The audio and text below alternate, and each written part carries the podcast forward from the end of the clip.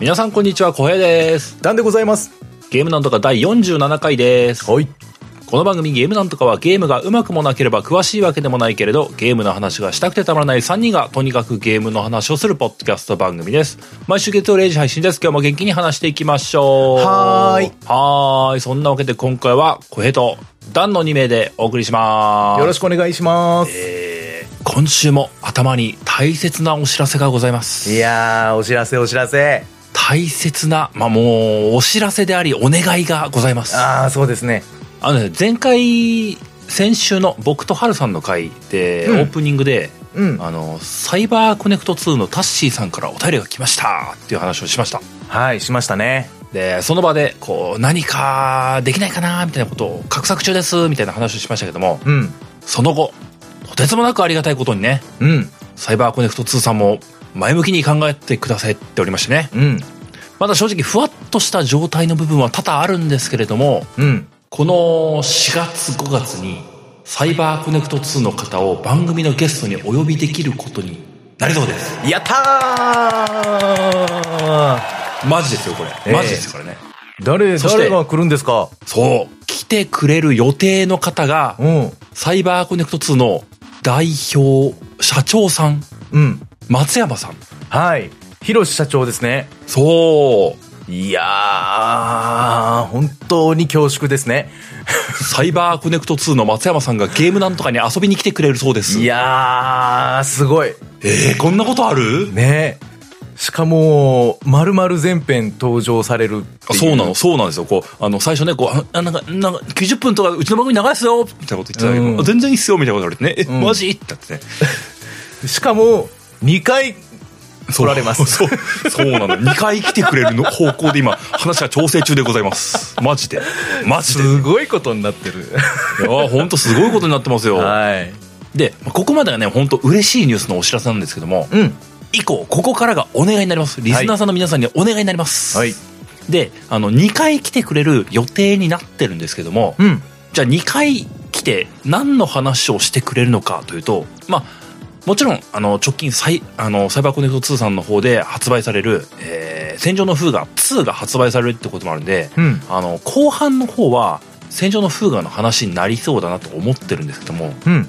前半の方、最初に来ていただくタイミングの時は、うん。まあ、風雅の話、まあ、これも出るかもしれないけども、これに限らず、うん。松山さんに対してゲーム業界のことをあれこれ質問してみようみたいなテーマでうん。お話ししていただけることになりそうなのですよ。うーん。もう僕らが一番なんかこう求めてる部分かもしれないね。なんか、こんなことを聞く場面ないぞっていうね いや、。本当に、おやおやってね。そう。本当にそう。非常にレアな場面がやってくるんですよ。ええこんなことはなかなかない。いや、本当というのもあって、もちろんね、あのー僕や春さんダンさんで、あれ聞いてみよう、これ聞いてみようっていうのは考えるんですけれども、うん。ぜひ、リスナーさんからも、サイバーコネクト2の松山さんに、まあ、あるいは、サイバーコネクト2さんにっていう目線もありかもしれないですけども、うんうん。ゲーム業界についてとか、まあ、サイバーコネクト2さんって、あんなとこ、こんなとこどうなんですか？みたいなことを、うん。質問案として募集したいなと思うんですよね。うんうんうん。まあ、なんですかね、あのー一例で言えば、一例で言えば、あのー例えば、最近で言えば、こう、Xbox のゲームパスみたいなサブスクがあるとか、うん、そんな流れが出てきてるじゃないですか。うん。で、僕ら一般のね、ユーザー目線でいくと、サブスクってお得でいいよなーって思うけども、うん。これってクリエイターの方からしたらどういう受け止め方してるんです？みたいな、ねえ。見えないですよね、そういう部分はなね。生々しい話とか聞いてみようかなとかね、思っちゃったりとかね。ねえ。いや、実はあの、今日、あのー収録日に、まあ、そのね、僕ら3人と、その、サイバーコネクト2、うー先方さん側と、ちょっと打ち合わせをさせていただいてて、そうそうそう。はい。で、その時の感じで言うと、かなり赤裸々にお話ししてくれる印象なんですよ。で、ね。まあ、ご本人としても、まあ、全然言えること何でも言っちゃいますよ、みたいな感じの印象だったので、まあ、もともとね、あの、松山社長は、あの、まあ、いろんなね、メディアにも出てらっしゃいますし、あの、サイバーコネクト2の、あの、公式の YouTube チャンネルで、えーご自身が実際に出て、いろんなね、あの、ご視聴者からのこう質問に答えたりとか、えーされている方なので、まあ、あの、そういういうふうにねこうメディアに出るっていうのは慣れてらっしゃるっていうのが一つと、まあ、そういうのもしね、あのお時間ある方はねねあの1本でも2本でも動画見ていただくとあこんなキャラの方なんだなというか結構うん。本当にあの親近感の湧く語り口をされる方で。すごいよね。フレンドリーだったね。そうそうそう。なので質問の内容もねえこんなこと聞いちゃっていいのかなっていうふうに僕らが思うレベルのことを聞いちゃってもいいと思います。ダメだったら答えないだけなんで。そうだね。いやあの聞いちゃう分にはそんなにあの問題ないと思いますんで、うん。えーまあ、もしね気になることがあれば、えー思い切って、えー聞いてみてください。うんはいまあ、もちろんねこの番組の時間的な都合もあったりするんでねこう、うんうん集まったもの全部をぶつけられるかっていうとそんなことはないと思うんですけどもうん、そうですね。うん。まあぜひともね、まあ、僕ら3人だけでこうあれこれ考えるのはなんかもったいない場いや、だなと思って、本当そうなのよ。本当そう。もったいない。そうなんですうんうんうん。で、なんならこうリスナーさんとかに募集するとかいいんじゃないですかって松山さんが実際に言ってくれたのそうそう言ってるからね。うん。そんなこと言ってくれたらもう乗っかるしかないかなっていや、思いましたね本当そうですよ。うん。っていうのもありましてねこうリスナーさんの皆さんにはこうもう本当お願いですよオラに力を分けてくれですよいや、本当本当松山さんに質問しちゃう内容、あんなのいいんじゃない、こんなのいいんじゃないっていうのを、まあ、いつものようにね、こう、お便りフォームとか、お便りとか、まあ、うんうんハッシュタグゲームなんとかでね、ツイッターとかで投稿してもらうとかって全然構わないので、うんうん。あの、長くても短くても、あの、いい感じに、こう、我々で整形しようと思いますんでね、はい。ぜひ気軽にうん。質問を僕らに一回集めていただきたいと思っております。はい。で、ちょっと申し訳ないんですけども、この募集に対する期限っていうのが、うん。現状収録日程とかが固められておらず、うんうん。この質問募集がいつ締め切りなんだってことが今はっきり言えないんですね。うんうんうん。で、まあ見込みとして、まあこれ配信してるの月曜日なんで、まあこの今日月曜日から1週間ぐらいはまあ大丈夫だろうとは思ってはいるんですけども、うんうん。2週間経ったら無理かもしれないとかそのぐらいのこうふわふわ感なんですよ今。まあ大体。今週いっぱいは無理だけどうんうん来週は怪しいぐらいのね。そうですね。うんうんうんうん。なのでこう聞きたいってことがある方はぜひあの早めにあのあんまりそのこうかしこまった文章を求めるわけではないんで気軽にこうお便りで送っていただければなと思いますはい。そんなわけでねぜひともねまあうん気軽にそして楽しい場にできればなと思ってますんでねそうですね皆さんいろいろアイデアをいただければなと思いますはい。というまあこの先こんなすごい募集の仕方することなかなかない気もしますけどもねうんこんな豪華な場はなかなか作れないと思いますけどもね、うんうん。まあ、ぜひうん。楽しみにしていただければなと思います。はいそんな楽しい、嬉しいお知らせでございました。よかったね、本当に。いや、ほんとなんか僕が今ふわふわしてますよ。すごいなーって。いやもう本当になんかやっててよかったね、ゲームやっててよかったね、なんか本当に思う。本当リスナーさんみんなありがとうございますね、本当にね皆。さんが聞いてくださってるおかげ、本当にそう思いますね。よかった。本当ですよ。まあ本当ありがとうございます。こう、いやーや、いろいろやってみるもんだなーって思いますね。しみじみしちゃうわ。いや、本当そうだよね。うん。という感じで、まあ、どうですか？最近はなんか、ええゲームやってますか、やってますよ。まあ、今日本編が、まあ、うんタイトル出てるんで分かると思いますけども、うんアトミックハートの話をするんです。出ました。アトミックハート。うんうん。で、直近は、あの、僕、アトミックハートをしていたんですけども、それが終わった直後に、メグと化け物っていうゲームを買って遊びました。いやー、メグと化け物、おでんキャットさんの。ええうん。で、まあ、このゲーム知ったきっかけというか、あのー直近話した回ではちょっと話せていなかったんですけども、うん。えー3月の頭に東京インディーゲームサミットっていうイベントに行ってきましたって話をした回があったと思います。はい。で、あそこのところで、あの、このメグと化け物っていうゲームも並んでたんですよ。うんちょうどリリース直後ぐらいだったんですかね。はい。えーこういうゲームあるんですよってなってて、まあ、実際その場でクリエイターの方と僕たち3人もね、話をさせていただくっていうこともあったりもしたんですけども、うんうんまあ、ポッドキャスト本編ではそこに触れる時間がなかったっていううんうん。ぐらいの感じで、もろ割愛されてたんですけどね。うんうんで、その場でそのメグと化け物っていうものを知っていて、はあ、私有はできなかったけども面白そうだなと思って見てたんですよ。うん。うん。で、まあ、クリエイターの方から聞いていく中では、このメグと化け物っていうのは気合の入ったタイトルなんだみたいなことをおっしゃってたんで、うん。これはなんかちょうど今これ遊びたいっていうものが決まってないからぜひメグと化け物遊んでみようと思ってうん。買ってみて遊んだっていう次第なんですよね。うんうん。でまあ一応簡単に簡単にゲームの概要をお伝えするとですね、はい。あの、見た目としては RPG っぽいっていうのかな、ゲームの見た目としては。ああ、まあそうですね。ビジュアルというか、まあそうですね。うん、そういうあのー部分はありますね。そうそう、ドット絵の、うんあの、本当ドット絵になってて、あの、バトルシーンとかがあれば、あの、画面構成はもうポケモンみたいな画面構成のバトルシーンが出てるそうです。ね。HP があってみたいなね。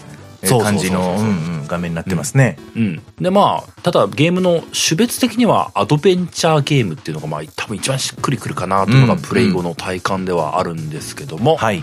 主人公となるのは、すごい強い魔物のロイと、うん。あと魔界に迷い込んでしまった女の子のメグっていう子がいて、うんで、そのメグっていう女の子が泣き出してしまうと、うん。世界が滅んでしまうと。大変だ。と大変。うん。世界が滅んでしまう。だからこの魔物のロイっていう強いロイは、えー女の子のメグをかばうような形で戦っていく。ぼ冒険というかまあ、まあいろいろメグの母親を探す旅に出ていくみたいなゲームなんですね。うん。うん。でまあさっきも言った通り、あの、一見するとコマンドバトル RPG みたいな画面の構成が出てきたりとかで、うん。その画面の中では魔物のロイは、あの、HP がこう、あれ何だったんだろう ?9 万9999だったのかな、90万だったのかなカンストしてましたね。そうそう、カンストみたいな感じの表示になってる、うんめっちゃ強い魔物っていうのと、うん。で横に並んでるその女の子っていうのが、あの、あれは厳密には HP ではないんだけども、うんまあ横に並んでるもう一個のゲージは50とか100みたいな、女の子のゲージはすげえ短いみたいなうん。形で、あの、魔物は死なないんだけども、女の子は泣くかもしれんみたいなことになっちゃうような、うん。ああ、やばいやばいみたいなことを管理していくゲームっていうんですかね。うん。で、実際そのゲームの概要はそんな感じなんですけども、うん。遊んでみて、あのーまあ、バトル自体が固定エンカウントっていうのかな。うん。うん。あのーフィールド歩き回ってランダムでエンカウントしてレベル上げしてみたいなみたいな要素はなくて、うん。うん。とあるエリアに来てストーリーを進めて、えーお話を進めるとバトルが発生。で、うんバトルに勝ったらまたストーリーが進むみたいなものを繰り返していくような形になるんで、うん。うん。バトルの回数は多分完全固定になってるはずなんだよね。うん。うん。で、なので、こう、バトルをめちゃくちゃ楽しむっていうタイプのゲームというよりかは、バトルをなんか感情移入材料に、あの、ストーリーを楽しむっていうタイプのゲームなんですよ。うん。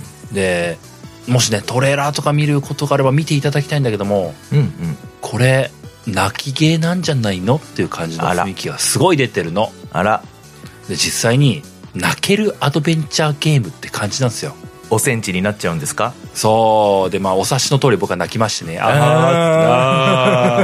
あーよかったねとか泣いてたんですけども。うんうん。もう小平さんが泣くか泣かないかで売り上げにちょっと差が出てきますからね、これね。うん。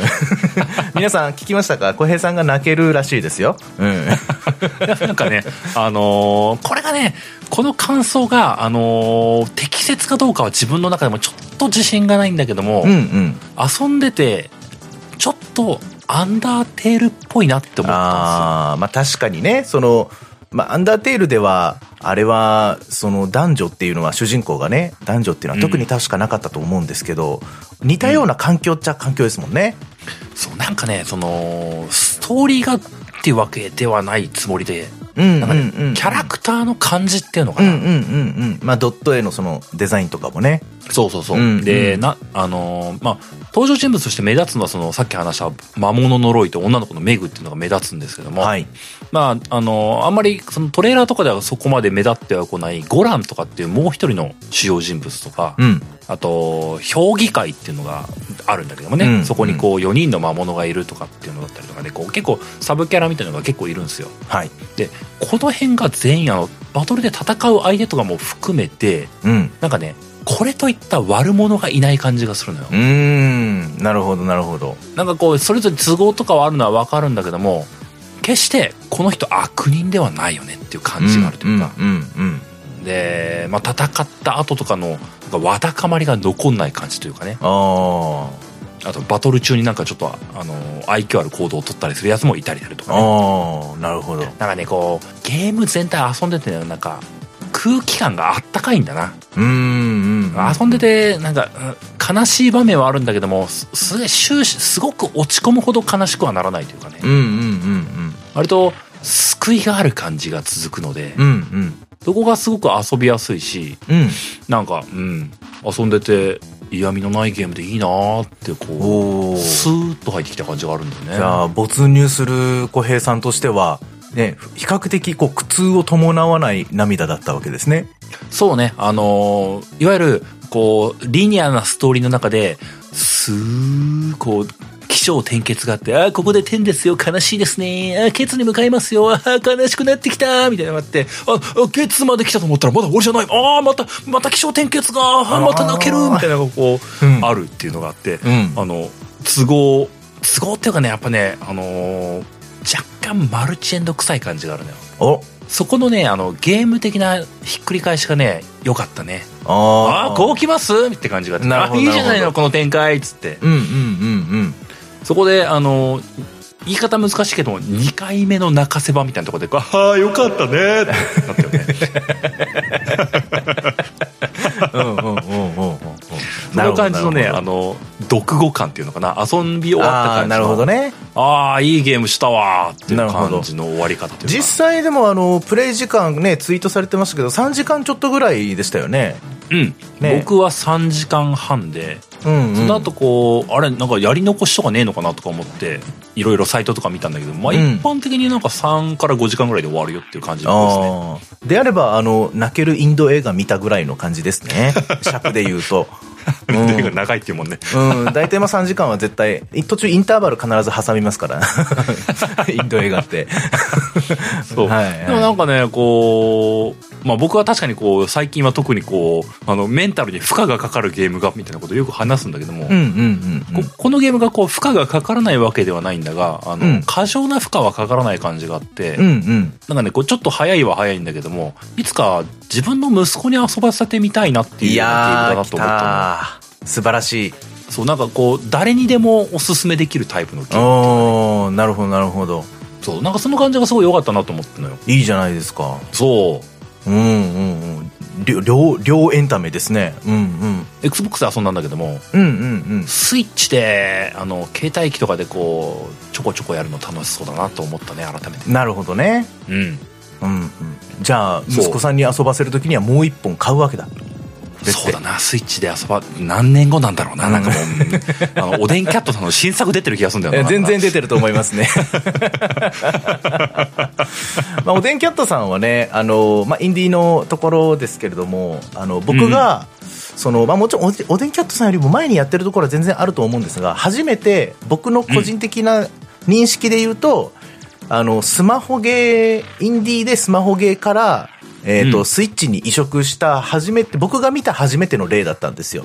その過去のゲームでね。で、それがあの、うん。熊のレストランっていうゲームで、それも、うん。まあ、熊のレストランってついてるから、僕正直経営シミュレーションだと思って買ったんですけど、あの、全然そんなことなくて、まあ、おっしゃる、あの、今回のメグと化け物みたいな感じで、まあ、どちらかというとアドベンチャーゲームっていう感じだったんですけど、まあ、それもね、非常に、あの、面白かったし、好評で、まあ、追加コンテンツが出てきたりだとか、まあ、それこそやっぱり、その、スマホで好評だったからこそスイッチの移植うされたりとかですね。うんうんうん。っていうことで、まあ、かだいぶね、こう、インディーゲーム界隈の中では比較的、こう、有名なおでんキャットさん、えーなんで、まあ、今後も、まあ、多分今回のメグと化け物も、まあ、好評だと思いますんで、うん今後もね、ちょっと期待しているというか、注目したいなと思っているうところですね。うんうんこれもいい、いいゲームだったなと思いますよ。うんうんうん興味があったらぜひね、遊んでみていただきたい。まあなんか、うんうんうん僕はなんか説明しなくてもなんか、ツイッターとかで見てた感じ、なんか、スイッチの DL ランキングトップ10ぐらいにこう普通に食い込んでたっぽいんで、うん。素晴らしい。普通に超話題作っぽい感じがあったんで、うんうんうん。何もね、僕が言うことはない気がするんですけどね。うんうんうんうん。その結果と実際あ遊んだ体感としては納得っていう感じ納得 いやそう考えるとそのスイッチもねやっぱこう、うんうん一つのインディーゲームの出てくる場としてこう代表の一つになったなっていう感じはしますね。そうだうね。んうんうん。そこの垣根がどんどんなくなってきてるなっていう印象はありますね。うん。なんかこう遊んだ後にね思った中でねこうこのシーンってあのゲームのオマージュなのみたいなこうああどうなんだろう。いやそんな意図ないのかなとか思うことがちょこちょこあったんでね、うんうんうんうんここれ、これ、いや、違うよな。でも、すげえドラッグエ6のキャンプと似てんだよな。ああ、うんうん、わかります。これ、超似てんだよな。でもなんか違一番最初の。ね。うん。そうそうハッサンが左から降りてくんじゃねえかな、みたいなね。うん、ドスッドスッって言いながらね。うんもうそこでね、その場面でね、こう、あの、一個ね、マシュマロが出てきてね、あれ？これ急にアウターワイルズになったって。あれ？って、どっち？って思ってね。まあまあまあ、あの、焚き火にマシュマロは別に、あの、よくある話ですから。日本ではちょっとないかもしれないですけど、アメリカとかではよくある。うんうんうん。でマシュマロ出てくるとアウターワイルズがこうビューンってきちゃうんだよね病気なんだもんどれもやっぱこう、なんていうかね、小平さんの心に刺さってる作品ですね。そう考えるとね。もう,、うんシナプスの結びつきが強くなってるもう 点から点で線になってみたいな話ですね。そうそうそうそんな感じですよえええええええ一方ダンさんは最近はどうですか？そうですね正直そんなにゲームできてないじゃないんですけどあの、うん。まあ、今回あのメインでお話しする「アトミックハート」とは別にですね、うん。あのちょっと、まあ、実はだいぶ前からちょっとずつちょっとずつやってみてて最近ちょっとうん。まあ一応、一応一旦クリアまでは行ったみたいなのがあってですね、はいはいはい。それがこれねあんまりご存知の方もしかしたら多くないかもしれないんですけど「エレックス2」っていう作品でして、まあ、パソコンでプレイしたんですが、うん。あのーちょいちょいこうわ話題っていうか 話題にはあんまりなってないな。あの、うん。まあ、セールとかでちょこちょこ見ててちょうど半額ぐらいだったんでほうあの1年前ぐらいにね発売されたんですけどあのーなんとなくこう気になってねあの僕こうどっかの回でも話したかもしれないですけどうん。あのーいわゆるこうフォールアウトとかああいうねこうなんて言うんですか？ポストアポカリプス。あそうそうそうそうそうそう世紀末系というかああいううそのオープンワールドのこう何でも物拾えちゃいますみたいな。あとはそのこう選択肢はいくらでもありますみたいな感じのあやつをの世界にどっぷり浸かりたい欲みたいなのがたまに発作的に出てくるんですよね。ー でエレックス2も結構そういうタイプのゲームでううんうん。でまあイメージとしては本当にあのー舞台が違うフォールアウトみたいな感じで考えてもらえばいいのかなっていう感じですね。うん。で2というからには当然1もあるわけですけど、残念ながら1の方は日本語化対応していないということで、はいはい、えーまあ、2のみのプレイにとどめておいたわけなんですけど、まあ、ただ、うん。あの作品としては完全にあの同じ主人公の続きものっていう形になってるので、うん。あのちょっとその1やってないと分かんない部分はあるかなと思ったんですけど意外とそこはあの丁寧に1の時にはこんなことがあったからこう今こうなんだみたいなことを結構丁寧に説明してくれてたんであんまりそこは気にせずに気になる方は手に取っていただいてもいいのかなと思うんですけど、うんじゃあ実際あのプレイしてみてどうだったかっていうとあの感想としてはですね、うん。あのーまあかなり癖の強い万人にはおすすめしがたいゲームであると、ちょっとネガティブな表現になってしまうんですけどあれですけどただ僕は十二分に楽しめたっていうことは言っておきます。えゲーム性的にはもうフォールアウトと同じようなイメージを持って同じようなイメージ。そうですね。基本的には FPS で、えーうん。まあ、ただ魔法も使えるんでやっぱりちょっとスカイリムもちょっと入っていくかなみたいな。ほうほうほうほう感じなんですよね。ただ世界観としては別に中世とかっていうわけじゃなくって、まあ、舞台も別に地球じゃなくて全然違う星の人類みたいな感じでしてね。へで結構そのいわゆるこう現代の世界にえうんそれまでになかったちょっと特殊な鉱石が生まれ、あの、見つかったよみたいなのが1の方の世界なんですよね。で、その鉱石を使うと、あのた体に取り込んだりすると超能力が使えるようになっちゃいますみたいな、まあ、それが、ま、魔法みたいな感じなんですよね。うんでそういうことがこう技術革命みたいなことが起きてこう宗教に生きる人とその技術を信仰化する人というか科学を信仰する人みたいなの結構いろんな派閥がこう世界中に分かれてうん。いろんな戦争が起きてこう最終的にはまあ黒幕を倒してやったねっていうのが1だったんですけど。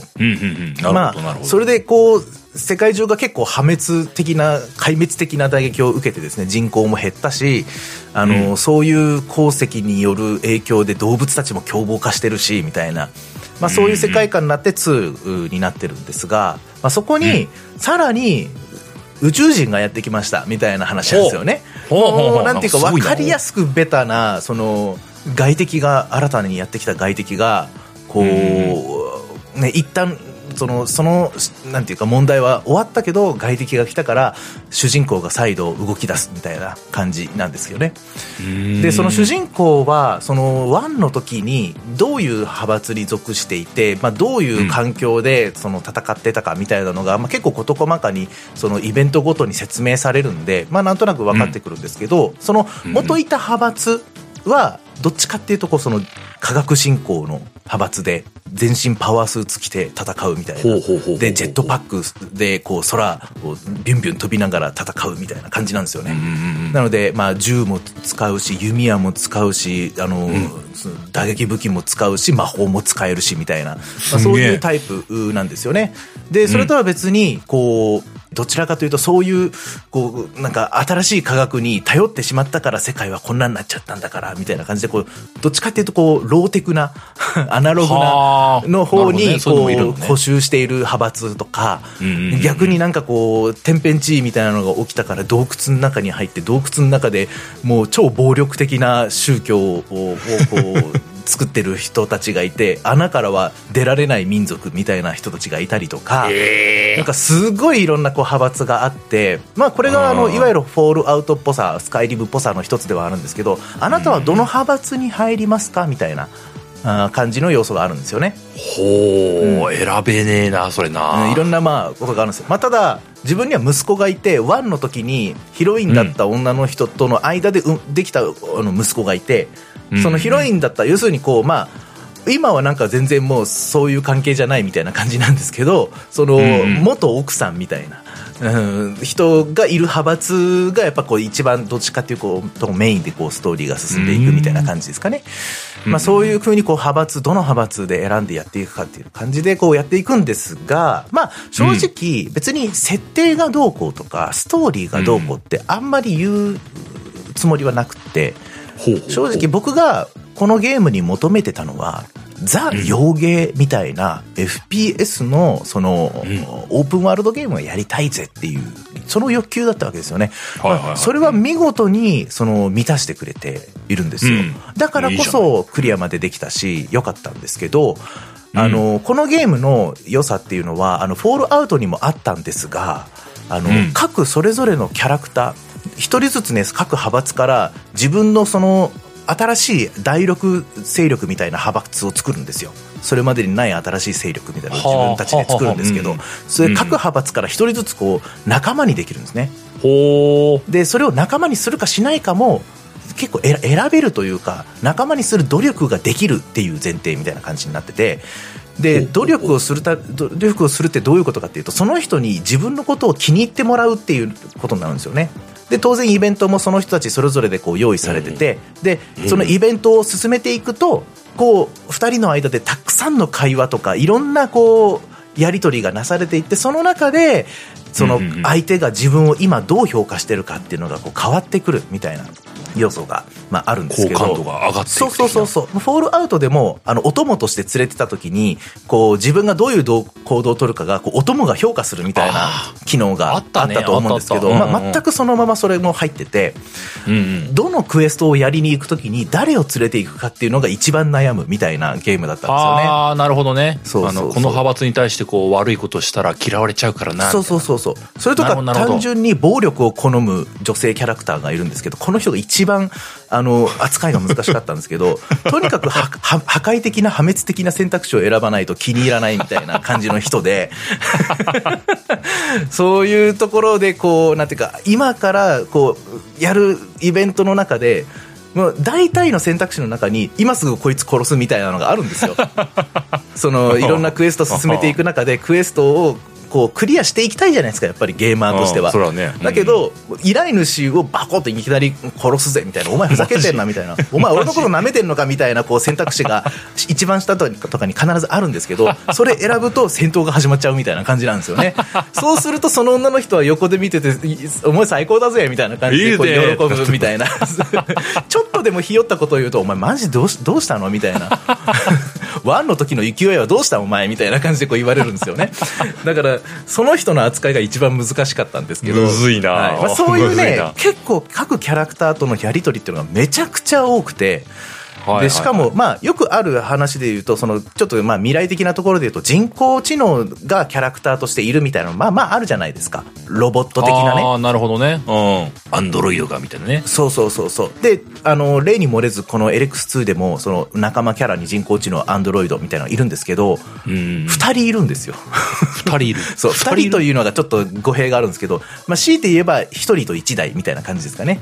ドローン型の、いかにも AI って感じのやつと、もう一人は完全に私人間に近づきたいっていうアンドロイドですね。ああ、はいはいはい。そこの、この、あ、え、そういう、なんていうの、AI 系のキャラって二人もいるって一瞬思ったんですけど、全然そのやっぱりキャラが違ってて、その二人とこう仲良くしていって、こう、どんどんどんどんこう、今、このキャラクターはあなたのことを尊敬しているから、あなたを崇拝しているから、あなたを親友だと思っているみたいな、こう、どんどんこう、ランクがこう上がっていくのがたまんなくて。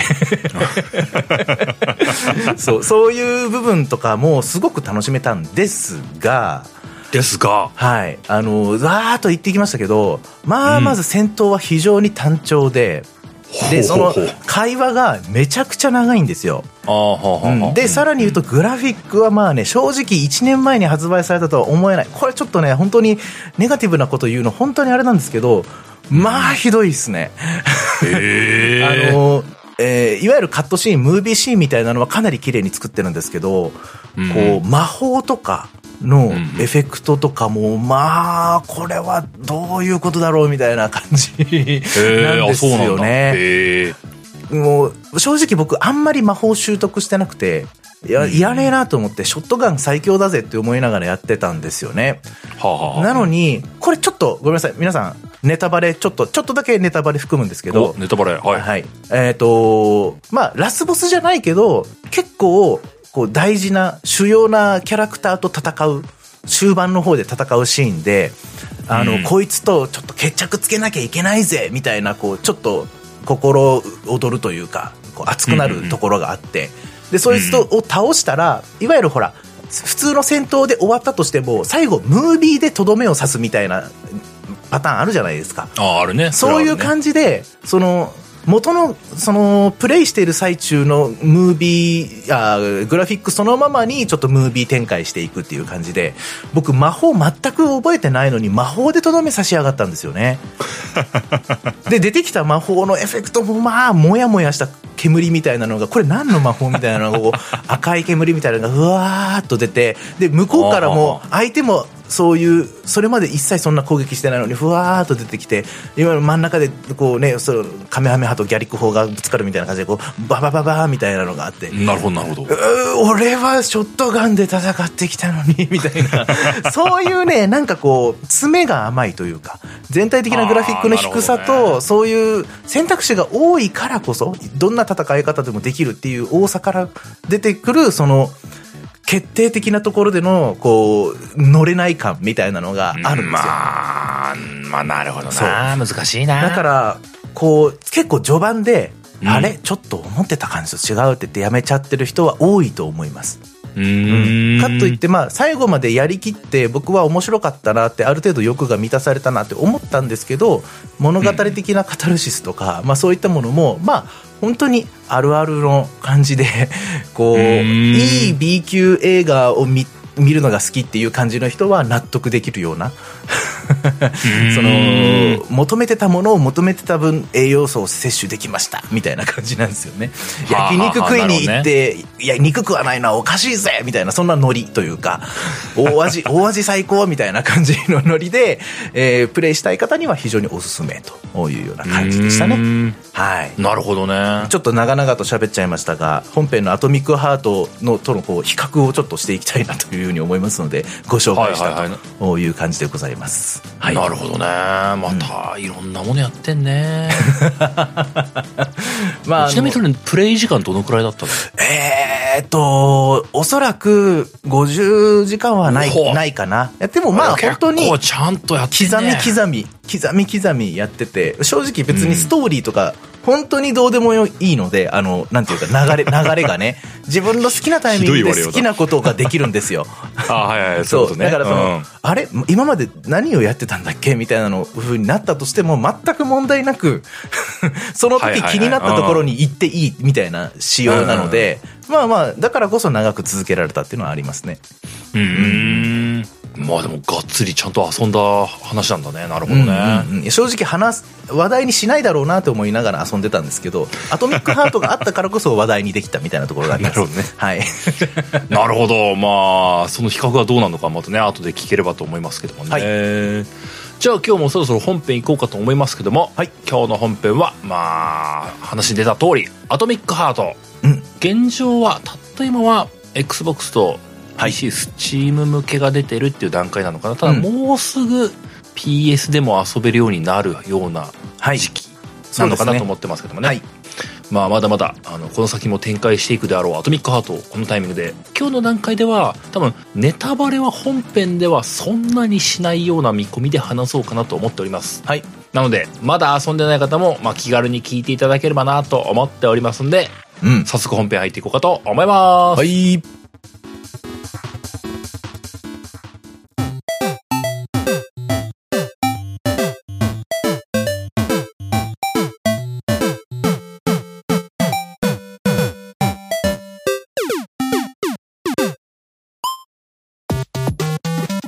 本編でございます。本編アトミックハートアトミックハート、はいえー、改めて今年の2月にリリースしてたらしいです。うん。Xbox と Steam で遊べるのような状態に現状はなっておりますと。うん。ちなみにあのゲームパスでプレイできます。はいそうなんです。ありがたいことにまたゲームパスで遊んじゃいました。はーい。ありがたいですね。ありがたいですね。うんうんで、一応ね、4月13日に PS 版が出るよっていうのは予定らしくて、うんうん。で、そのタイミングで吹き替え版もリリースされるらしいですね。ねえ。本当に、もう結論から言っちゃいますけど、吹き替え版が出てからの方がいいです。そうね。もう先週僕もそんな感じのこと言ったけどもねいや、もう本当そう。字幕版なかなか読み切れないんでね。いや、絶対そっちの方がいい。正直、字幕版だったからこそ、よくストーリーがわかんない部分もあ若干ありましたからね。そうね。で、まあ、あのーまあ、これまた概要を話すというほどでもないんですけども、うんまあ、いわゆる、フォールアウトとか、バイオショックみたいって言われるのが多いのかな。そうですね。あの、FPS 視点のアクション RPG みたいな感じのニュアンスが強いですかね。うんうん。あの、だだっ広いオープンワールドのってよりかは、えー、まあ、ある程度リニアなというかね、うん。あの、狭いダンジョンもあれば、あの、そこそこ広めのフィールドもあるんだけれども、うんうんあ。る程度道筋進路が決まったような流れの中で進めていくタイプのゲームっていうんですかね。うんうんうん。で、いった意味ではよりフォールアウトとはちょっとずれてくるのかなと思うんで、よりバイオショックと近いんじゃないかなと思ったりもします。はい。うーん、で、僕最初にこの、最初にというか前回も言っちゃったんだけども、うんうん。あの、このゲーム、まあ、ダンさんが結構期待してるよってなんか年始も話をしてたんで、はい。意識はしてたんですよ。うんうん。アトミックハートっていうのが出んだなって思ってて。うんうん。で、まあゲームパスで、まあ、リリースされた時に、アトミックハート出たぞみたいなね、Xbox 上で目立つようなうんうんうん。出し方されてたんで、はい。そっか出たんか、とりあえず一回落としておくか、ぐらいの感じで落としておいて、うん落としたから起動しとくか、って言って起動して、うんそのまま最後まで突き抜けてしまったっていう感じなんだけどもいやー、素晴らしい。あの、終始、怖かった。そうですね。なんかこう、別にこうなんかね、僕がじゃなくてゲーム自体がその怖さを作ろうとしてたんじゃないのかっていうふうに思っちゃうぐらいそれは間違いないでしょうね。怖かった。しかもその怖さの種類っていうのが、いわゆるホラーゲームの怖さじゃないんですよね。その、まあ、ホラーゲームの怖さもいっぱいあると思うんですけど、ううんわーって言って驚かしたりだとか、うん。いかにもおどろおどろしい感じで怖がらせたりとか、こうん。う、音でね、バンみたいなのでお怖がらせるとか、そんなんじゃなくて、あるものが、怖いものがあるっていう状態なんですよね。なんかそこにあるとそ、いううか。そうなんだよな。これ表現難しいよな。なんかね、そうなんかね、あのー嫌な感じがするんだよな。うん。エリアにいて。うん、うん。動く敵キャラもそうなんだが、そうんの建物の造形とか、うん、うん、うん、うん。まあ、あのーロボの造形もそうだな。なんかね、ずーっと遊んでてなんかここやだなーっていう感じがずっとあるんだよね。いや、わかります。まあ、パッと見なんかね、基本的にはやっぱこう、あの、曲線をすごく意識したデザインが多くて、まあ、丸みを帯びたデザインのロボットも非常に多いので、まあ、まあ、ただ立ってる分には可愛らしいロボっていうのも、まあ、あるっちゃあるんですけど、そうね。うん、やっぱね、このゲームは、その、全体的なそのグラフィックの良さっていうのもあるんですが、うんモーションがめちゃくちゃいいっていうのが僕の中ではかなり高い評価をしているかなと。モーションね。はい。その、特にやっぱり、その、まあ、前回ね、あの、小平さんもおっしゃってた、ちょびひげですよ。あ、ヒゲおじロボね。そう、あの、ひげおこれも全然正じ。式名じゃないですからね、皆さんね。いや、そうそうそうそうそうそう。ひげおじのモーションがやっぱり僕は一番その秀逸だなって思ってて、多分一番力入れたんじゃないかなと思うんですけど、ロボらしさもあるのに、生身っぽさもあるんですよ。人間っぽさみたいなのもあるんですよ。そうね。それがね、すっごいんですよね。そう。だからこそ、なんかこう、不気味の谷みたいな気持ち悪さがあるんですよね。そこに。ああ、そうか。不気味の谷、そういうことなのかな。うん。グラフィック、見た目的には完全にロボだから、見た目はグル不気味、不気味の谷には入ってないんですけど、けど、こう、なん、動きに不気味の谷があるみたいなのは、そうだね。すごい感じるんですよね。それ確かに。すごく秀逸。あのー画像検索とかして、静止画を見ても、うんうん。こんな感じがで済むと思うのよ。あのヒゲおじロボって。うんうん。でもね、ひとたびゲームの中で見ると、なんか嫌さがすごい増すのよね、あいつ。うん。うん。それは確かにダンさんが言う通り、モーションによるものなのかもしれないな。うんうん。いや、すごいと思いますね。あのヒゲおじが走ってこっちに向かってくる感じがすんごい嫌なのようん。ね。あと何発か銃当てて、あの、顔剥がれてきた時ももっと嫌なのよね。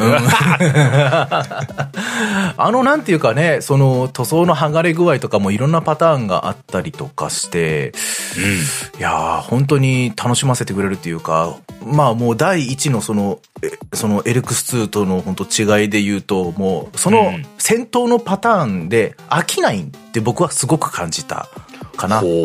まあ他のレビューとか見てると戦闘が結構その飽きちゃうみたいなこともあったんですけど、僕は全然そんなことがなかったですね。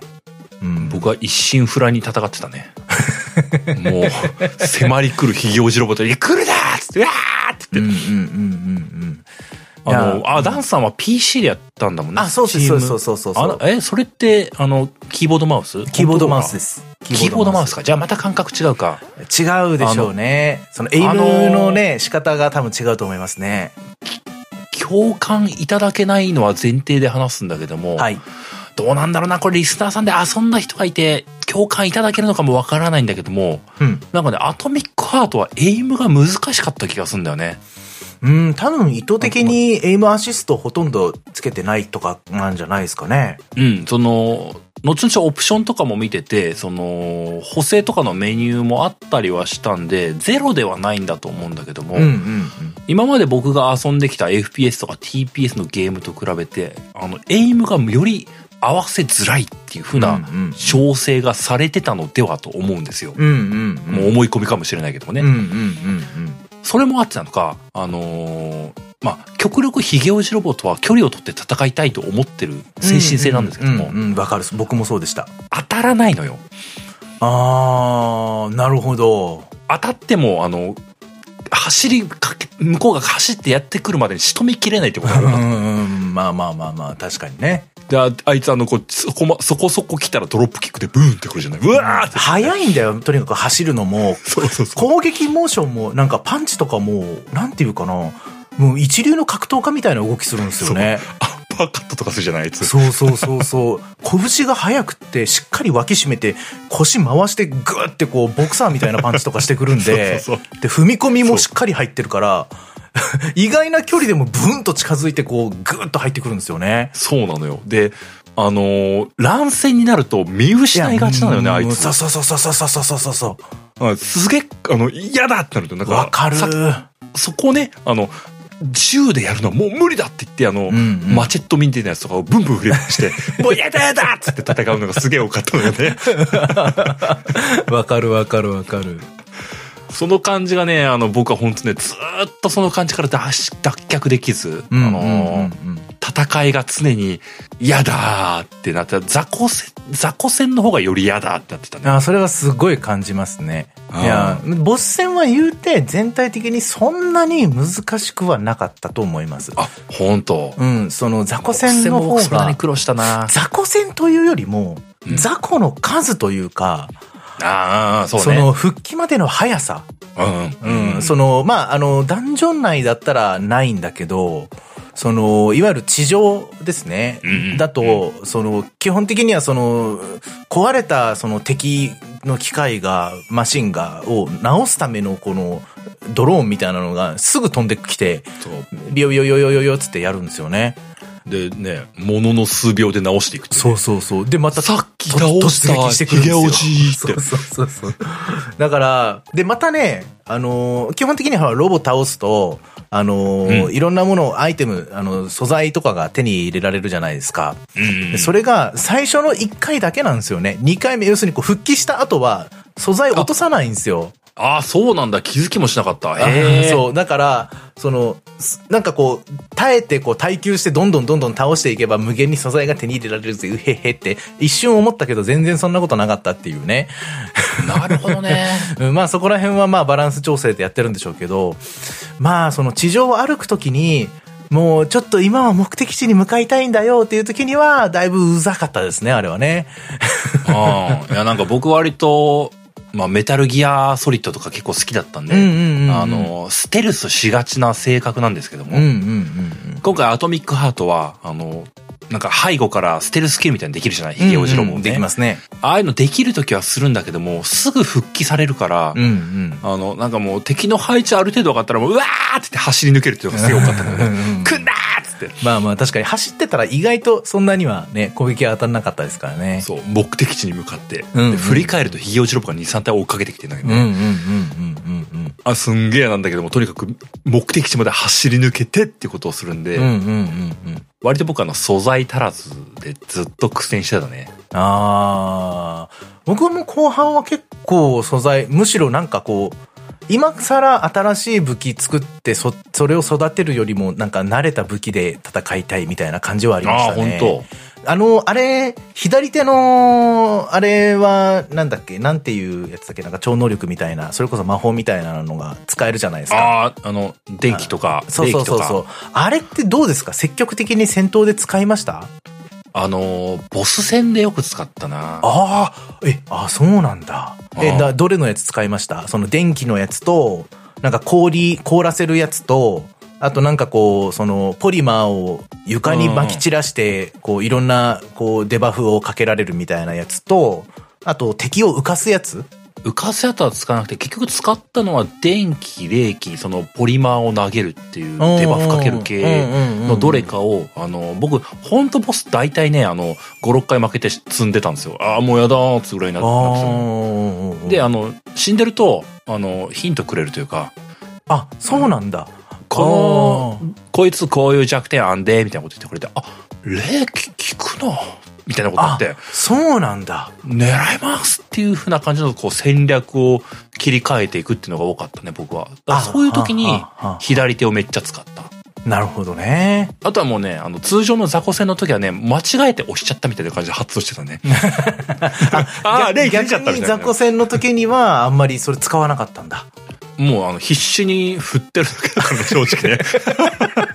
いや、くんだくんだっつって。いや、僕はむしろ全然逆ですね。ボス戦ではほあ本当？ぼほぼ使わなくて、あ雑魚戦、要するにこう数が多いのに対処するときに、なんか、あのー、ショック、電気のやつは、あのーこうあ、いろいろこう覚えていくと、こう、連鎖してこう、ああ、そっかそっか。麻痺させるみたいな。なのがあったりとかしたじゃないですか。うんまあ、あとはそのポリマー投げて、こう、ザーっとこう、人数来てたりとかするときに、とりあえず床にば撒き散らしておくっていうのと、まあ、そのや、うん床に来たところでショックをかけるみたいな感じですかね。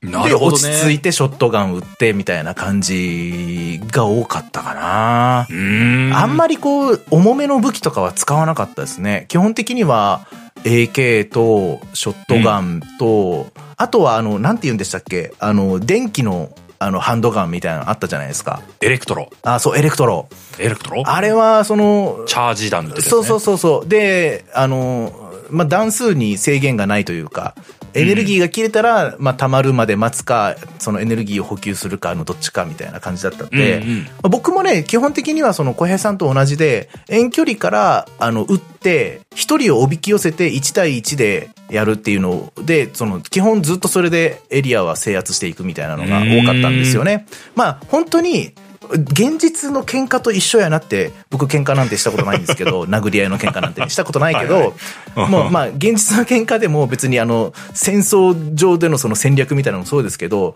とにかく格好撃破だと。そうだよね。まあ、ねもう囲まれたら厳しいもんね。そう。もう、ね、あの、数で有利を取られてしまうと、このゲームは特にまずいなっていう感じはあるので、うんうんうん、一人一人がやっぱり雑魚敵とはいえめちゃくちゃ強いんで、油断したらもうすぐ倒されて、倒って、倒れてる間にボコボコにされるっていうリンチみたいな感じになっちゃうんで、一人ずつやっぱこう誘い出して、おびき出して、えー、まあ基本的にはもう来るまでの間に AK なりハンドガンなりでこうヘッドショットして、どうしても近づいてきたらショットガンみたいな感じが多かったかなとは思います。なるほどうね。ん、あんまりね、いっぱい弾とかあったけど、あの、ほら、でっかい、あの、ニュークみたいなのは、ああ、ファットボーイ。あ、そう、ファットボーイ。もうまさしく、うんファットボーイって本当僕の、僕のメイン武装ですよ。あ ファットボーイってでも核なんじゃないかなって思っちゃったけどね。主人公も相当危ないと思うんですけど。核じゃなくて手榴弾ぐらいの爆発の規模でしたけど。そうだね。うんうんうん。まあまあまあ、それはいいとして。まあそういうのはあんまり使わなかったかなっていう感じでしたね。うんうんうん。もう僕の主武装は、あの、エレクトロ、あの、チャージできるうんうん、やつと、ショットガンと、さっきのそのファットボーイ、あの、RPG みたいなやつと、うんうんうん。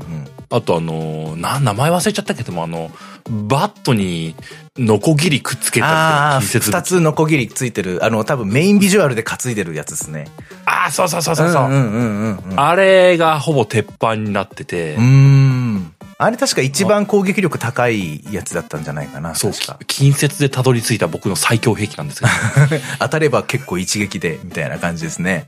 うん。で、あれで、うん、基本はその弾数、弾が少ないからさ、その僕逃げ出し気質になってたから、うんうんうんうん。あのショットガンも極力使いたくなくて、うんうんうん。ファットボーイは基本的にボス専用の兵器だと思っていて、ああ、まあまあ、なるほどね。うんうんっていうのもあって、あの、エレクトロ、あの、チャージできるやつで、あの、ビリビリさせたりとか、動きを止めて、あの、そう、止まったところをあの、バットに持ち帰って、オラーって殴りに行くっていう。うんうんうんうん。で、仕留め損なったやつに対しては、こう、また追っかけられるから、僕はもう後ろに一回逃亡を図って、あの、すぐ来るやつと遅れて来るやつに分かれるから、今だーってなるほどね一回切り返してぶん殴って、また切り返して戻るみたいなことです。なるほどね。本当に、距離を取って殴る、距離を取って殴るみたいなことですね。なるほど。移動しながらの格好撃破だったわけですね。そう、あの、これは僕はフォールアウトでこう、培った。なるほど。スーパーミュータタントを倒す戦あスーパーミュータント。でも自爆するやつが突っ込んできたりするんですよね。そうそうそう。わかるわ。そう。だから結構ね、うん、僕は、あもうエイムに頼らない戦いになってたなうー。ん、なるほど。うん。いや、でもやっぱそういう意味では、どうなんだろうな。あの、キーボードマウスはすっごいおすすめだったかもしれない。意外と、うん。あの、ヘッドショット簡単に綺麗に入るような感じはあったんで、本当そうそうそうそう。だからコントローラー、いわゆるパッドだとちょっと難しいかもしれないですね。もしかしたらね。なるほどね。なんかこう、お好みの敵というか、別にき好きでも嫌いでもどっちのベクトルでもいいんですけど、こいつ印象に残ったなみたいな敵キャラとか、なんか NPC とかいますか？あのー、ボス的でさ、はいはい。ねちゃねちゃしたやついたじゃない？ねちゃねちゃしたやつ？あ、あの血管が集まってるみたいなやつ？そうそう、名前がね、プリッシュとか言うらしい。ああ、あれね。あいつ僕もね、一あいつが一番なんかしんどかったかもしんない。そう、あいつすっごい嫌だったのよ。全然その確か銃とか撃っても効かないんですよね。そう、あいつなんかね、こう、そう、弾、砲撃がダメっていう体勢持ってたんだよね。うんうんうんうんうんうん。で、なんか、あの、近接が効くよって言われて、いや、でも、こんなやつに近接すんの？って。近接ファットボーイでなんとかさせてよって思いながとんでもない速さで殴ってくるから、ら。そう。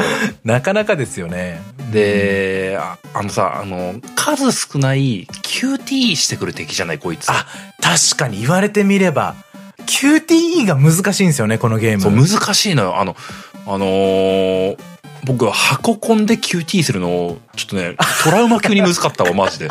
X ボタン取れっつって。最近の本当にコントローラーのボタン論争。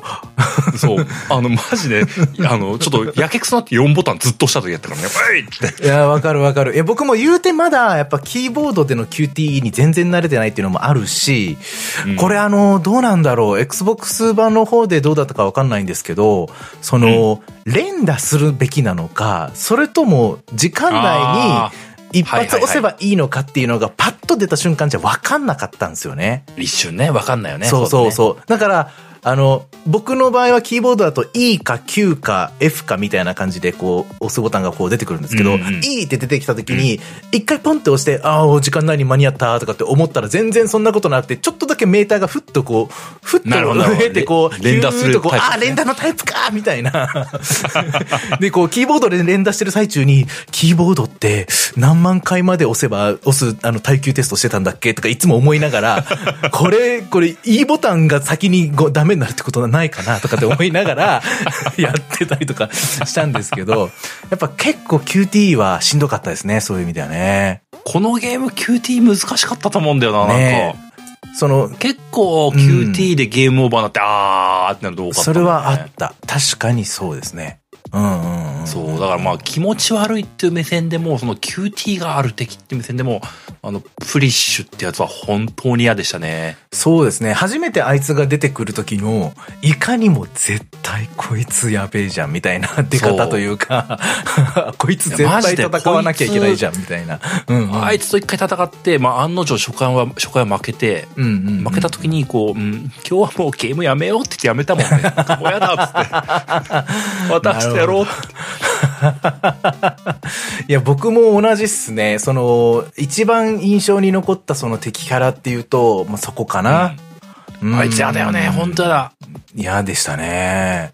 まあ、あとは、とはうんうん、どうぞどうぞ。ビジュアル的にはあのさ、ススプラウトっていうあの、はいはいはいはいはい、はい。あの、生き物がいてさ、うん、ふよふよ飛んでる植物みたいな感じのね。そうそうそうでんうんうん死体に、あの、取り付いて、人間の頭がパックリ割れたのが動き出すみたいなのがあるじゃない、あれも嫌なんだよね、なんかね。まあまあまあ、まあ、僕としては動きがまあ遅いからそんなにっていう感じでしたけどただその取り付く前になんとか処理したいっていう気持ちはすごく強かったですね。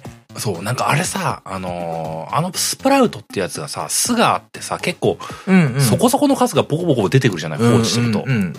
で、このゲームさ、いた、至るところにとまでは言わないけども、死体ばっかあるじゃない、人間の死うん、体ばっか。そうそうそうそうそうそう。でなんか気づけば、あーまた取り込まれてるっつって、うんうん。あっちからも来る、こっちからも来るってなるのがすごい嫌だったんで、うん。ストレス溜まるわって。あの、あいつら本当ほとんど音もなく、なんかね、こう、発生するから、うん。なんていうか、気がついたら後ろにいるみたいなことはよくありましたね。うん。途中、あのーなんていうか、あのー劇場だったかな？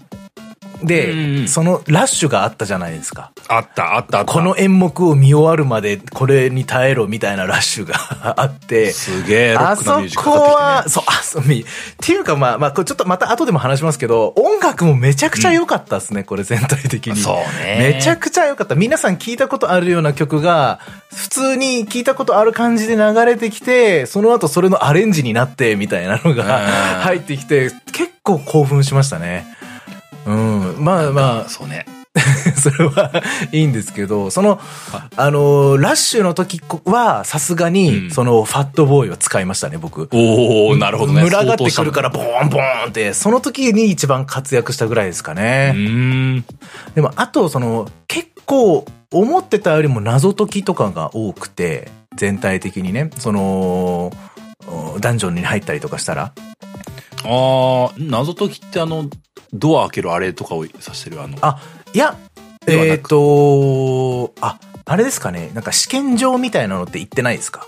ああ、そっか。僕試験場ほぼ行ってないわ。ああ、なるほどね。試験場は、まあ、いわゆる、なるほど行ったらいろんなアイテムもらえますよっていうやつなんですよね。で、まあそこには結構大掛かりな謎解き要素があったりとかして、まああとは多分試験場じゃなくても、まあ謎解きと言える、まあもので言うと、その、なんかまあドア開けるためではあるんだけど、こうなんかこう、光のラインを操作して、こう、開けろみたいなのとかね。まあ、劇中、劇中っていうかまあ作中の中でその、主人公も、あの、うんうん主人公 P3 も言ってましたけど、なんでこんなややこしいことすんのみたいなね。そうね。うん。で何のためにこの、この研究施設でこんなややこしいドアの開け方してんのみたいなのはすごく言ってましたけど、で、その時すごい感じたのは、うんあのー結構ね、それこそバイオショックだとか、フォールアウトだとか、まあその、ね、えー言われてるじゃないですか、似てる作品として。で、うんうんあのー僕、えーアトミックハートを作ったそのデベロッパーのところのホームページも結構読み込んだんですけど、その、うん。まあこれがそのデベロッパーとしての著作になって、で、もうどのゲームにもないようなオリジナルもののものを作りたいけど、僕らうんがその作ってるメンバーが好きなのはやっぱりそのフォールアウトとかそのバイオショックめっちゃ好きですみたいなことを言ってるんで、まあ多大に影響を受けてるっていうのは間違いないんですけど、うんそれとは別に僕ね、これバイオハザード結構影響を受けてんじゃないかなって思ったんですよね。ほうほう。その鍵を開けるためにめちゃくちゃいろんな仕掛けがあるっていうのももちろんそうだし。まあそうかそうか。うんうんうんうん。で、その、全体的な、その、なんていうんですかね。こう、特に僕が感じたのはバイオ8ですけど、その、うんダンジョンと全体のフィールドみたいなのが、ある程度こう、ちょっと明確に分かれてるというか、バイオ8も村全体のマップと、そのダンジョンっていうのはちょっとおかしいんですけど、それぞれの貴族のマップってこう、こうちゃんとこう個別になんかこうあったじゃないですか。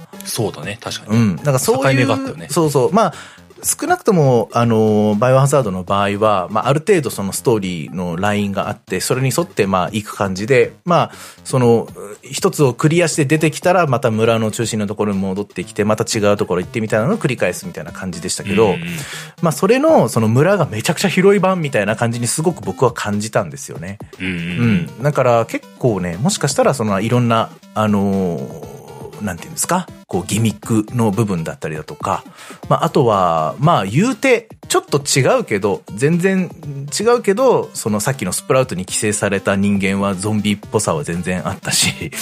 うんうんまあね、そうだね。。そうそう。なんかそういう、ボス戦とかも、まあそういう要素も結構あったし、えーバイオの8みたいなものをイメージしてもいいのかなと。まだプレイしたことがない人はですね。なるほどね。で、ホラー的な。な要素もまあやっぱあるし、そこら辺をイメージすると、フォールアウトとはやっぱ実際やった感じ、世界観としては似てるかもしれないけど、プレイ感覚は全然違ってるんで、そうねどっちかっていうと、ねうんバイオショックとバイオハザードうんみたいな感じの印象でしたね。うんうんうん。そっか、じゃあ謎解きあんまりやってないんだ。じゃあ、あれですかねあのー部屋の中で走り続けてるアイテムボックスの彼を見てないんだ。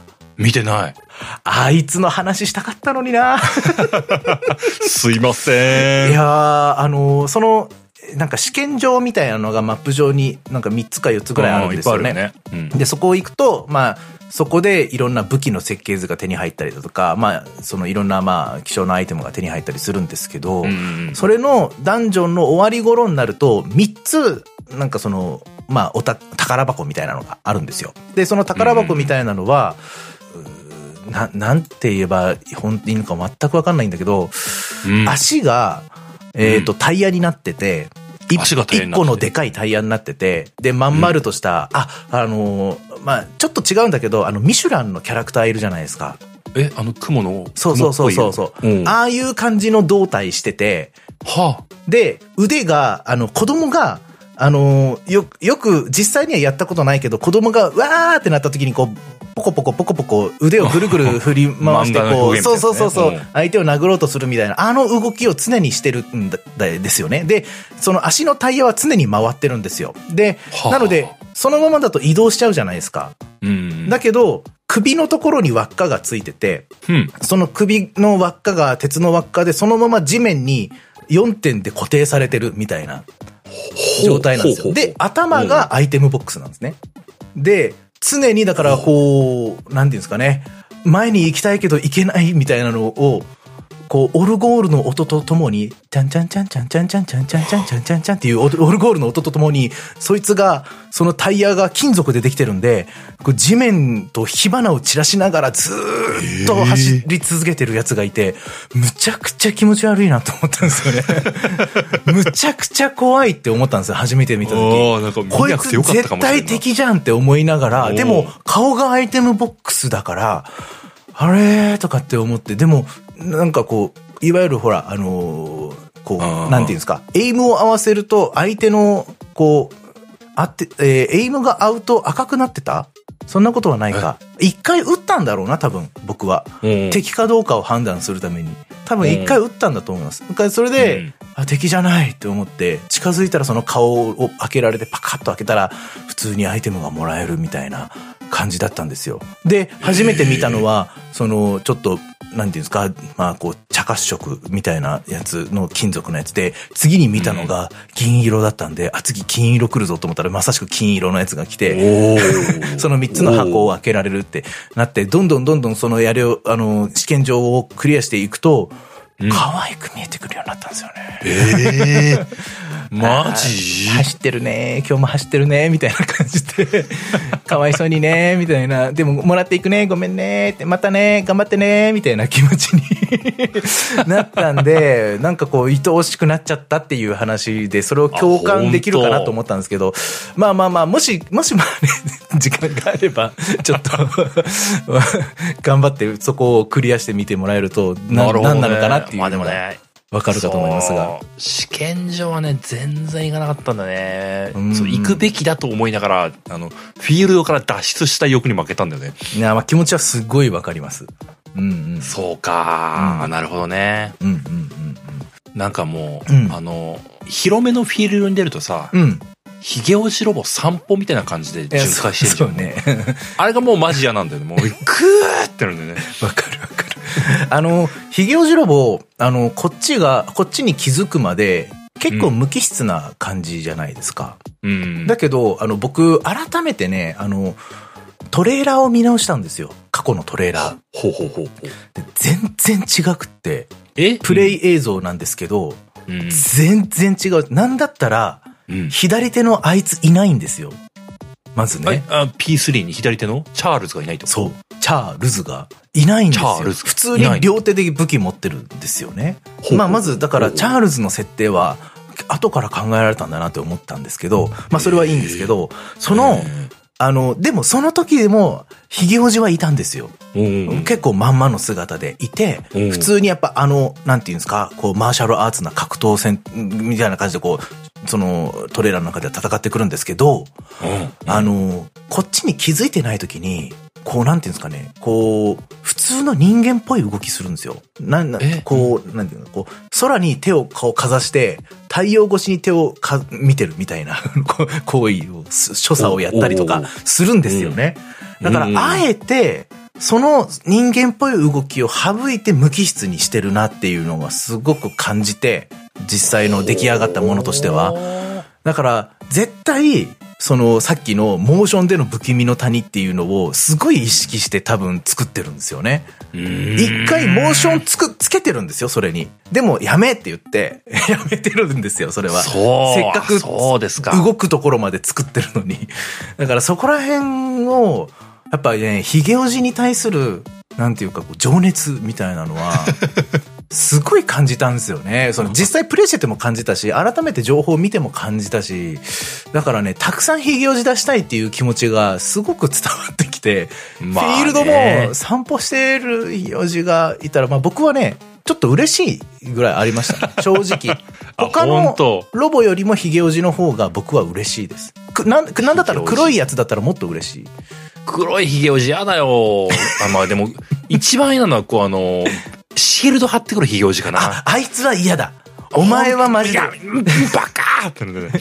その、パッと見、あの、一番弱いヒゲおじとパッと見よく、見分けがつかないんですよね。そうそうそう。白いから。よく見たら右手に棒を持ってんだよね。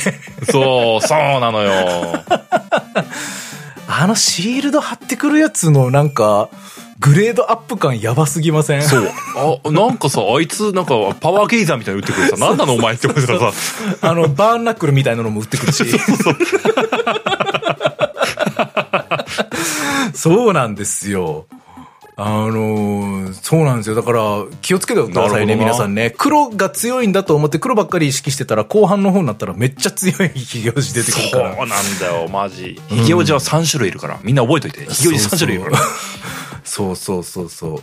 で、まあ、あと、そのキャラの造形で言うと、うん。あの、ほら、終盤の方、まあ、終盤といっても別にネタバレはこれ全然含まないんですけど、こう、ほら、各、その、今まで戦ってきているロボットたちが、うん展示されてる、そのところがあるじゃないですか。でその、一般向け、その、まあ、展示されてるってことは当然普通のお客さんが見るためのもので、このロボットはこんな感じのロボットですよ、みたいな、こう、説明書きが書いてあるところがあって、うんねで、それが2回あるんですけど、その、うん。2箇所あって、で、うんうん。うん前半に見れるところでは、まあ、要するにこう一般的にこういう使い方ができますよって、こいつはこんなスペックがありますよみたいな感じの説明がこう載ってたりとかするんですよね。うんうん。で、えー、それをやっぱこう見ていくと、こう、こいつ絶対そんな用途のデザインじゃないだろうみたいなのがめっちゃ多いんですよね。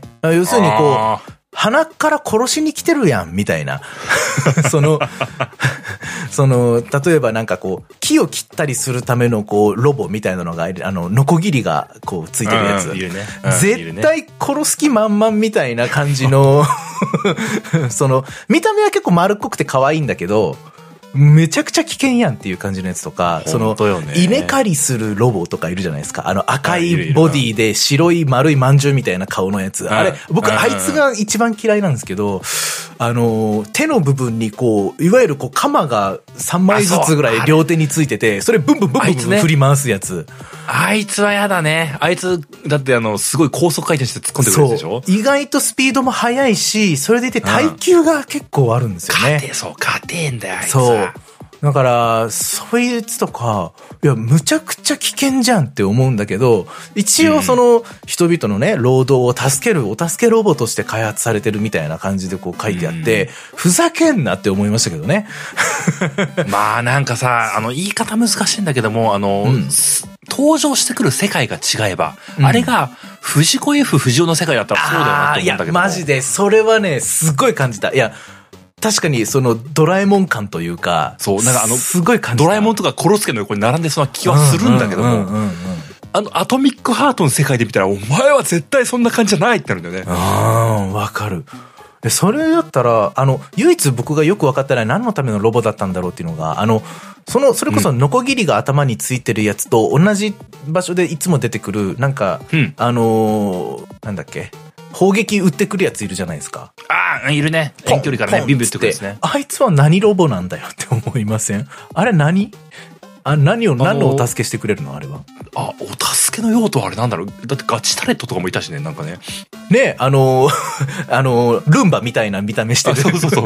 ガチタレット。あいつら縦になって回転してくるやつよ。そう、火炎放射のやつと、普通のタレットのやつと、レーザービームのやつといて、そうそうそうそう。そうコロコロコロコロ転がって高速で突っ込んでくるんですよね。そうそう。いやー止まったと思ったら、ピュピュピュピュピュピュピュピュそうそうそう痛い痛い痛い痛い痛い痛いそうなのよ。本当に。だから、そう、お助けロボとして、まあ、開発されてるけど、戦闘モードに入るとこんなんなっちゃいますよ、みたいな、まあ、ロボットたちなんですけど、まあそうよね。あれ世界観の設定的には確かに、あれが普通にお助けロボとしてうんうん。社会の役に立ってるよ。でもうんうん、前提が狂っちゃって戦闘モードになっちゃったんだよねっていううんうん。流れだもんね。そう。だからその、まあ一応ね、あの、以前もあの、小平さんお話しいただいたんですけど、あのーソ連がそのまま続いているっていう、まあ、イフの世界で、えーやってるんで、まあソ連はそのお助けロボの開発が成功したことによって、あのー超大国になっているみたいなね。どんどん世界中に輸出していこうとしているみたいな感じの一応設定になってるんですよね。だから、うんあのロボたちが世界中に配備されるみたいな世界なわけですよ。そうだよね。うん。でも、いや、めっちゃき見た目だけで危険ってわかるはずなんだけどな、みたいな、その、デザインどうなの？みたいなところもあるんですよね。そうようね。ん。あの、テレ、テレ、テレ、なんだっけ、テレシコバみたいな。ああ、あの、女性型の、そうそう。唯女一、性型なんだけども戦ね。闘、要するにこう、狂わないやつがいたじゃないですか。うんうんあいつどうでした？小平さん的に見て、あ、なるほどね。あのー、嫌だった。いや、なんかさ、あの、し初回にまず会うじゃない？あのあ、そうそうそう、いっちゃん最初ね。うん。うん。その時点で、このゲームやばいって思ったね。ああ、ちょっと無理かもしれんって思ったもん。あー、なるほどね。まあ、なんていうか、見た目とかは、それこそさっき言ったみたいに、その、不気味の谷にもまだ全然達してないような造形だけど人間に寄せたロボなんですけど、うん。動きはめっちゃやっぱ人間っぽい部分があるんですよね。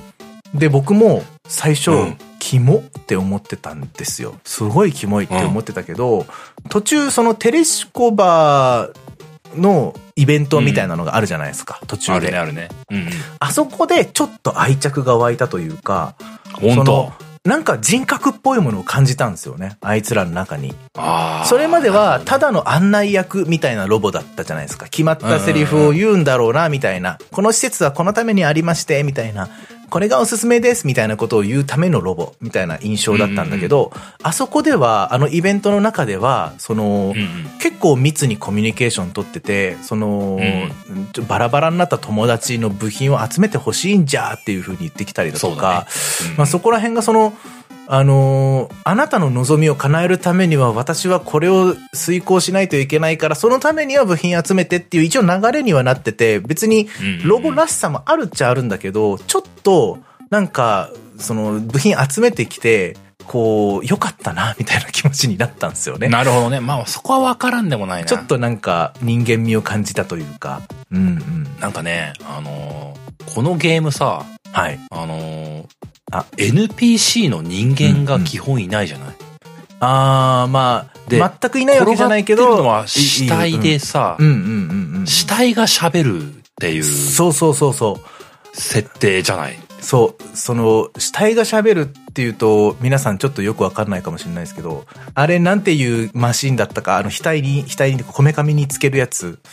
あのマシンの名前わかんないけど、あれもポリマーとかの技術の中なんだよね。そうそうそうそう、そのポリマー技術で、えっ、と、人がそのロボを操るために作られたデバイスみたいなもんなんですよね、確かにあれね。なんか、こめかみのあたりになんかね、うにょうにょうんうん。動くうんうんうん。デバイスがくっついててね。なんかそれと似たやつを主人公は左手につけてるみたいな感じそうですね。そうそう、してるんだよね。うんだからなんかまあ、あの世界観の中ではこうメジャーなデバイスなんだけども、そうですね。メジャーというか多分、それが発売されるぐらいの感じのレベルだったと思います、確か。あ、本当そうそうそうそう。そのし研究所の人とかは、あの、研究のために使ってるけど、うんあ、の、それが一般向けに発売されて、で、それを身につけることで、うんそれを普及させることが、まあ、あの、えー主人公の上司の一つの当面の目標みたいなのところは確か説明としてあったと思うんですけど、はいはいはい。そう。だから、あれをつけてる人とつけてない人といるっていうのが結構大きなミソのところですかね。うんうんうんあの死体が転がってて、その死体がそのデバイスのおかげで一定喋れるんだよね。情報収集にとして喋れるんだよね。うんうんうん死の直前の状況とかを話してくれたりとかして。そう。それが、その、すげえ僕はやっぱめちゃくちゃ面白いなと思ったんですよね。まあ、いわゆる、エルデンリングでいうところのその亡霊みたいなのがいて、みたいなのあったじゃないですか。各所に亡霊がいて、その自分の生前のことを話してくれたりとかするっていうの、あの役割をそれがやってくれてるわけなんですけど、その、一応その説明としては、その脳は死んでるんだけど、普通に脳死もしてるんだけど、そのデバイスに残ったいろんな、その記憶とかが勝手に喋ってるっていうだけみたいな設定なんですよね。で、じゃあ死ぬ前のことしか喋れないかというとそうではなくて、あの、隣同士倒れた奴らで会話したりとかしてるんですよね。ああ、そうだね、あったね。そういうのとか、すげえなんか、今までにない、なんか アプローチというか、NPC 同士のその死死に対しての感覚の違いとかもすごく多かったし、めちゃくちゃ面白いアプローチしてくるなと思いましたね、あれはね。うんうんうん僕僕的にはね、その、人が出ない、いるのは死体だけっていう感じがあって、で、さっきダンさんが話してくれたテレシコバ、うんうんうん。ある意味、ほぼ唯一に近いぐらいのうん敵じゃないキャラなんだよね。そうですね。チャールズとそいつしかいないんじゃないの？ぐらいの。そうそうそうそうそう。うんうんうんうん。確かに。なんかね、もうね、すがる人がいないっていう状況の中で、テレシコバがいて、お前いつか裏切んのかなとか思っちいやー、ゃった。それちょっと確かに怖かったね。確かにちょっとそれは怖いところはあった。うんうんうんうんうん。で、ある種僕はなんかそこにたどり着いたぐらいの頃はもう、まあチャールズという話し相手、もうこれで納得するしかないんだってなんか思ってたな、なんかな じゃあ、とにかく寂しかったわけですね。そう、寂しかった、もう。どどこに行ってもロボしかいない。あと死体しかない。もうやだよってなんか出てきたと人間が出てきてもムービーシーンに入ってなんかあのあまり良くない展開が起きるっていう流れだったから。もうっての。そうね。あのー主人公の、あのーなんて、口癖うん。あったじゃないですか。あの、一応日本語字幕では、クソ焦げが、みたいな、言ってたんで、で、チャールズがそれを真似したりとかして、俺の真似すんなよみたいなこと言って、なんだ仲良しかよとかって思いながら見てたんですけど、あの、ずーっと最後までそれ言うのが僕はなんか良かったなと思いました。もう、あの、ことあるごとに、なんだっけ、 creepy なんとかって言うんですよね。英語で、その、実際音声では。ああ、そうだったんだ。うん creepy なんとかーって言うんですけど、その、それ、あの、高いところからこう、バーッと落ちていくときにも、 creepy なんとかーって言いながら落ちていくんですよね。いや、絶対なんか口癖っていうか、意識して言わなきゃって思ってる、言わな、思ってないと言えないでしょって 思いながら聞いてましたけど、まあ、あの、全体的にすごく、あの、まあ、英語でのあれだったからちょっと何とも言えないんですけどその声優さんもすごく僕は良かったなと思います、あの全体的にね。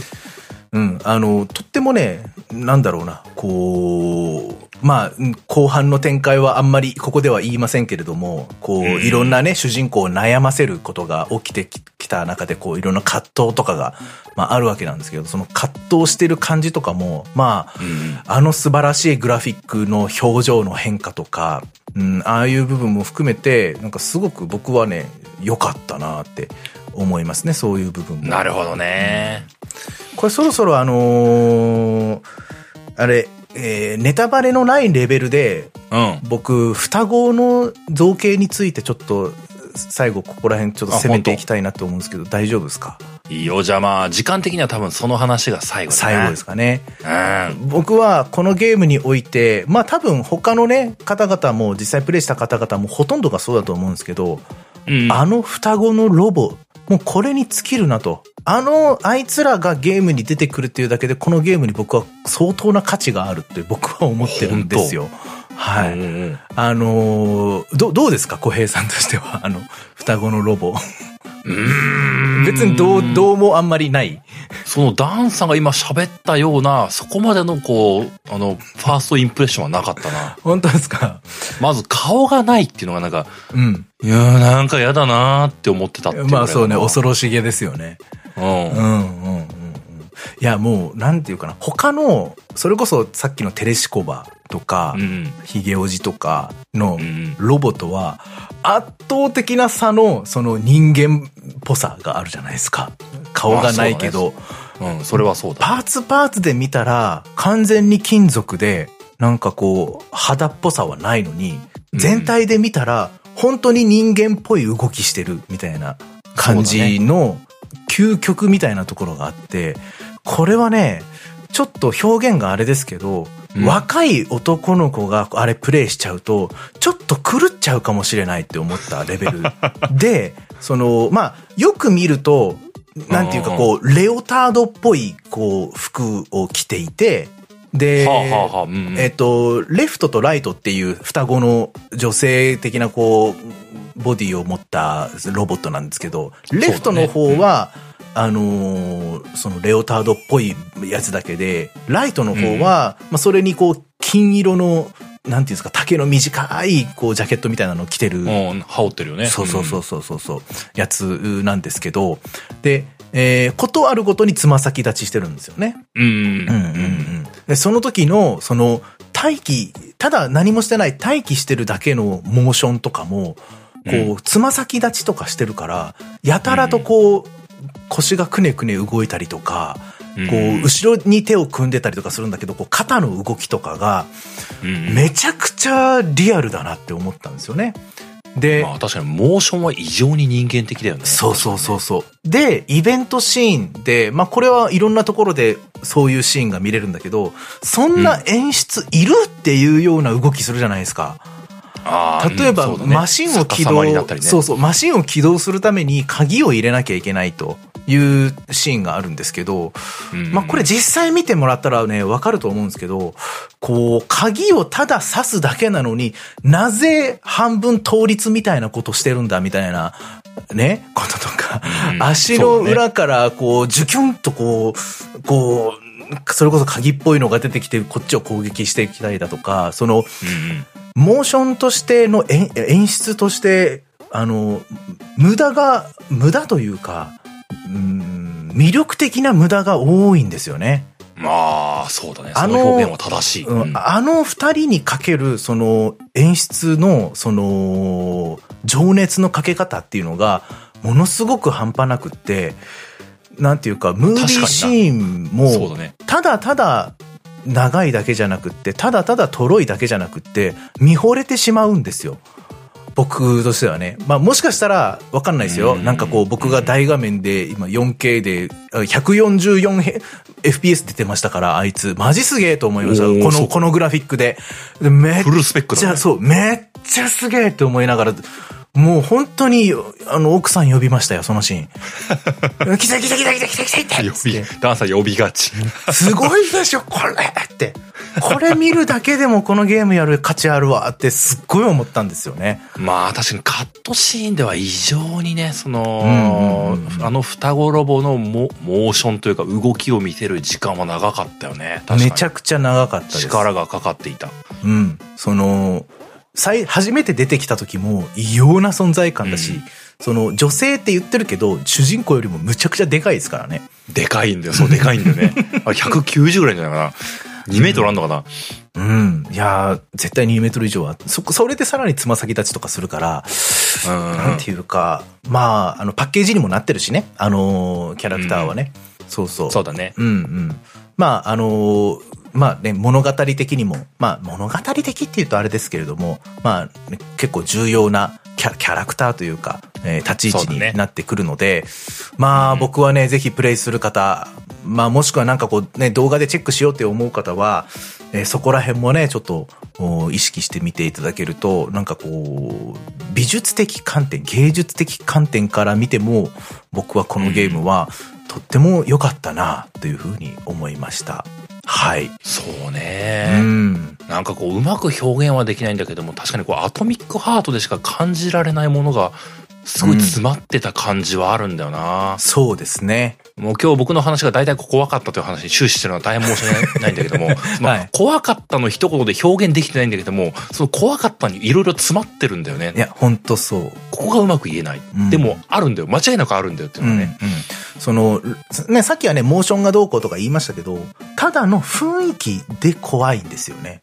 空気感で怖い。その、そううんそう一個一個の建物のデザインとか、いろんなその、なんかいろんなもののロゴとか、その、あまりにも晴れ渡る快晴の空とか、なんか施設の中に入った時の雰囲気ももちろんそうだし、またその、僕らが多分偏見として持ってるソ連というものに対しての、なんかこう、ちょっと、僕らの中でのちょっと嫌な感覚みたいなもの。そういうバイアスもあるかもしれない。そうそうそうそうそう。別にここで政治的なことを言うつもりは一切ないですけれども、うんやっぱなんかこう、ね、僕らはね、やっぱこう、どちらかというとこう、西側の環境に育ってきてるわけで、うん そのね、資本主義の中で生まれて育ってきてるから、やっぱどうしてもそういう感覚に、ん僕はなってしまってるんですよね。その、うんだからソ連とか、その社会主義みたいなところに対しての、こう、やっぱ取り繕ってる感がすごくあったんですよね。ハリボテ感というか、その空気感に。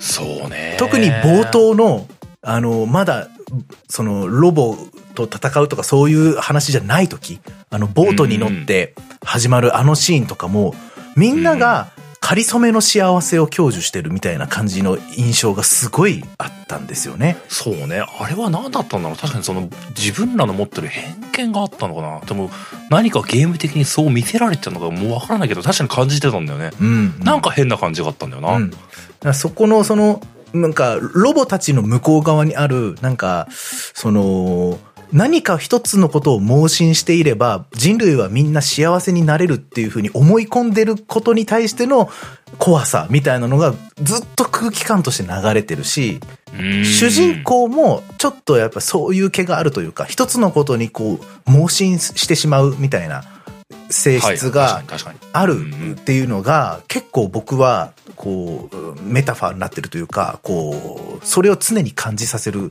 からこそ特殊な体験だったなっていうふうに思いましたね。なるほどね。うんうんうん、いやー、まあ、ここまで話してね、こう、ほぼほぼストーリー的なネタバレはなかったんじゃないかなと思ってはいるんですよ。うすね、うんうん。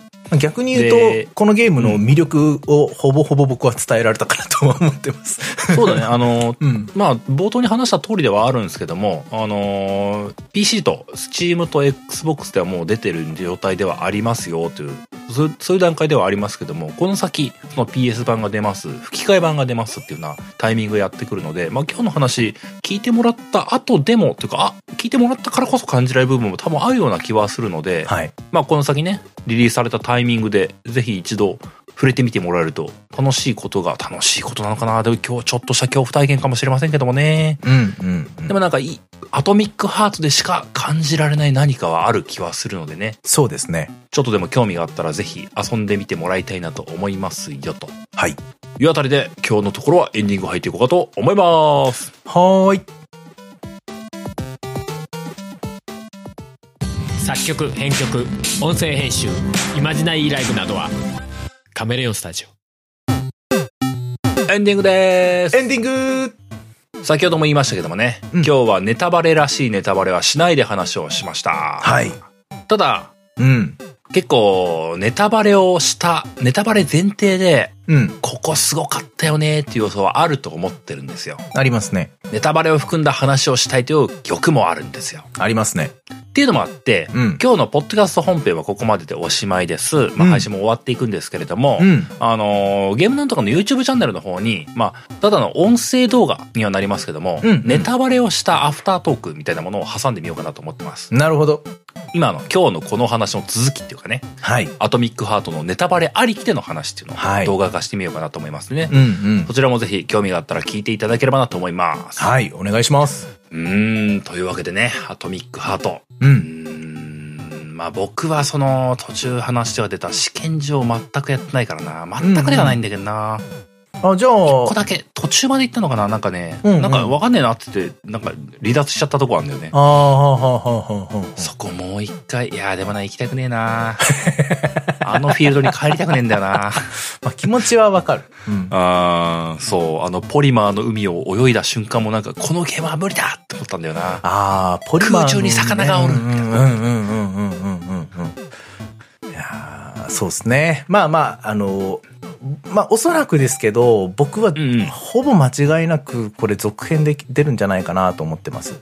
あー、でもなんかその、うん、ここまでの世界観を作ったんならば、やってもらわねばならんと思っちゃう、うん、IP としては僕、ね、非常に優秀だと僕は思ってるし、ね。うん、その、ホームページ見てもらうと、世界観っていうところがあって、その世界観のところを読むとね、めちゃくちゃ考えられてるんですよ。その、そうそう。だから、この設定使えば、いくらでもまだまだゲームは作れると思うんで、まあ多分ね、うん、多分全然やれると思います。ので、僕は、このアトミックハートの続編に期待したいなと、こういうふうに思いますね。はい。まあ、続編もそうだし、まあ、ひょっとしたら DLC とかも考えられてるかもしれああ、ないしね。確かにあり得るかもしれないですね。ね。うん全。然その時、ジーナばあさんはどうしてたかみたいな。ああ、ジーナばあさんのサイドエピソード。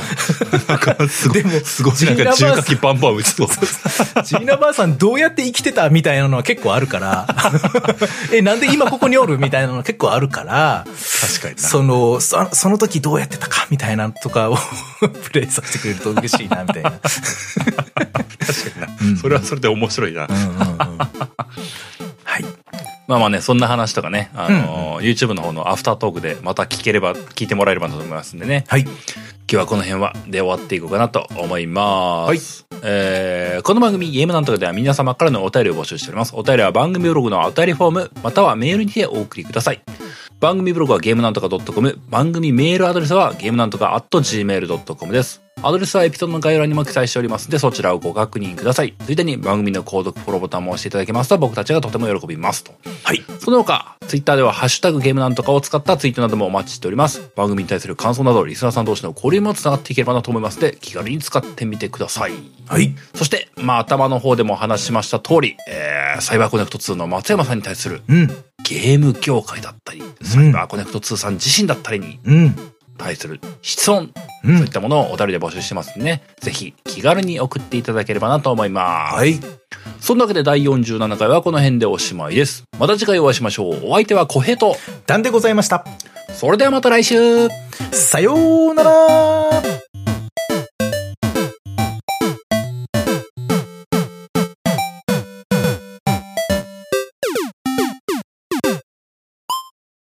ポッドキャストやりたいと思い立ったら、ポッドキャスト制作指南所。